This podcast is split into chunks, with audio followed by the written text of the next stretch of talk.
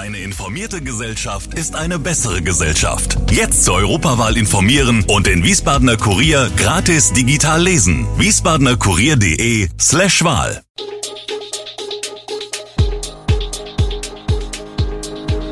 Gude, unser morgendliches News Update.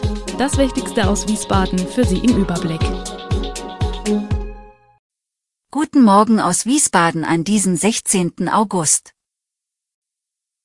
Nicht alle Anwohner bei Gefahrenlage in Kostheim gewarnt. Strafe für Landtagsabgeordneten wegen Urkundenfälschung und Nachrüstung von fehlerhaften Balkonkraftwerken. Das und mehr gibt es heute im Podcast. Zahlreiche Kostheimer waren überrascht, welche Reichweite der Großeinsatz beim Papierhersteller Essity hatte. Das Firmengelände grenzt direkt an mehrere Wohngebiete. Der Gasaustritt eines zersetzten Hilfsstoffes drohte am Montagabend in die nähere Umgebung zu entweichen und sorgte für eine großräumige Warnung von Hunderten von Haushalten. Über Sirenentöne, den Mobilfunkdienst Cell Broadcast sowie Warn-Apps und auf Twitter wurden die Anwohner informiert. Kritik äußerte am nächsten Morgen Kostheims stellvertretende Ortsvorsteherin Marion Mückrab gegenüber Essity und der Einsatzleitung. Es sei verantwortungslos gewesen, dass die Polizei nicht mit einem Lautsprecherwagen umhergefahren sei. Ältere hätten kein Smartphone. Das einzige, das funktionierte, sei der Buschfunk gewesen, in dem einige von Haus zu Haus gelaufen seien. Von einer Entwarnung sei lange Zeit nichts bekannt gewesen. Ein Feuerwehrsprecher erläutert, dass die Retter auf die Warnung per Lautsprecher verzichtet haben, da eine Gefahr für Außenstehende schnell ausgeschlossen werden konnte. Der hessische SPD-Landtagsabgeordnete Marius Weiß ist wegen Urkundenfälschung zu einer Geldstrafe verurteilt worden. Wie das Amtsgericht Wiesbaden bestätigte, wurde gegen den 48-jährigen, stellvertretenden Vorsitzender seiner Fraktion, ein Strafbefehl über eine Geldstrafe von 80 Tagessätzen zu je 160 Euro verhängt. Weiß muss demnach 12.800 Euro bezahlen. Der SPD-Politiker hatte bereits im Vorfeld angekündigt, die Entscheidung zu akzeptieren. Jurist Weiß hatte einen speziellen Parkausweis, mit dem Parlamentarier auch während der Sitzungswochen des Landtages in der Tiefgarage des Hauses parken können, für seine Ehefrau kopiert. Dieser arbeitet als Justiziarin bei der SPD-Landtagsfraktion und konnte mit dem gefälschten Ausweis auch während der Plenarwoche im Landtag parken.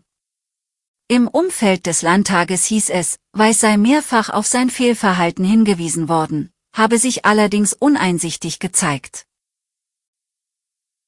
Freibäder im Rheingau-Taunus-Kreis reagieren mit besonderen Maßnahmen gegen illegales Nachtschwimmen.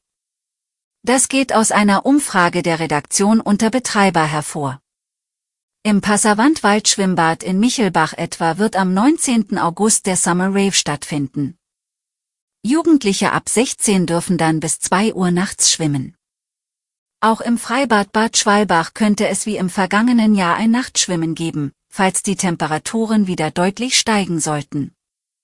Obwohl die meisten Freibäder nach eigenen Angaben mit Kameras und Bewegungsmeldern vorsorgen, kommt es vereinzelt doch zu Vorfällen in der Region. Laut der Pressestelle der Polizei Westhessen gab es in den vergangenen drei Jahren rund 30 Anzeigen im Zusammenhang mit den Freibädern im Rheingau-Taunus-Kreis, in vier Fällen handelte es sich dabei um Einbruch oder Hausfriedensbruch. Der Rewe-Markt im Ahrtalzentrum in Bleidenstadt schließt, und das schon am Ende dieser Woche. Am kommenden Samstag öffnet der Supermarkt ein letztes Mal die Türen für seine Kunden, wie Unternehmenssprecherin Anja Löwe mitteilt.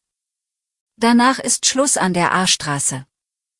Ausschlaggebend für die Entscheidung seien sowohl technische als auch organisatorische Gründe. Der finanzielle Aufwand, der nötig wäre, um die Technik bis zum Beginn der Abrissarbeiten instand zu setzen, wäre laut der Unternehmenssprecherin für den selbstständigen Kaufmann Uwe Schneider wirtschaftlich nicht zu tragen. Bekanntlich soll das Ahrtalzentrum im großen Stil saniert werden. Im eigenen Stadtteil, immerhin der größte in Taunusstein, können die Bleidenstadter ab der nächsten Woche demnach nicht mehr einkaufen. Der Nettomarkt hat bereits länger geschlossen, mit dem Rewe fällt die letzte Einkaufsmöglichkeit weg. Was bleibt, ist die Fahrt oder der Gang in den Nachbarstadtteil. Diese Meldung hatte Besitzer von Balkonkraftwerken aufgeschreckt, wegen fehlerhafter Wechselrichter mahnte die Bundesnetzagentur Mitte Juli die Firma Daya ab. Bei mehreren Produkten des chinesischen Herstellers hatte die Aufsichtsbehörde gravierende Sicherheitsmängel festgestellt. Bei den Daya-Modellen fehlt ein Netz- und Anlagenschutzrelais, das laut Norm für den Betrieb nötig und daher Bestandteil der Zulassung ist. Daya hat nach längerem Schweigen reagiert. Nach einem Bericht von Heise Online gibt es jetzt eine Nachrüstbox, die das fehlende Relais ersetzt und inzwischen auch vom TÜV Rheinland und der Prüfstelle Intertech zertifiziert wurde. Dem Bericht zufolge soll das Ersatzrelais allen Nutzern der beanstandeten Wechselrichter kostenlos und zeitnah zur Verfügung gestellt werden. Balkonkraftwerkbesitzer müssen sich dazu unter per E-Mail an den Support wenden. Für die Bundesnetzagentur ist das Thema Wechselrichter aber noch nicht erledigt. Zwar habe Dyer inzwischen mehrere Zertifikate und weitere Unterlagen vorgelegt. Aber zu einigen Punkten hätten sich noch Rückfragen ergeben, die dem Hersteller letzten Freitag übermittelt wurden, teilte die Behörde am Dienstag auf Anfrage mit. Alle Infos zu diesen Themen und noch viel mehr finden Sie stets aktuell auf wiesbadener-kurier.de. Gude Wiesbaden ist eine Produktion der VRM von Allgemeiner Zeitung, Wiesbadener Kurier, Echo Online und Mittelhessen.de. Redaktion und Produktion die NewsmanagerInnen der VRM. Ihr erreicht uns per Mail an audio.vrm.de.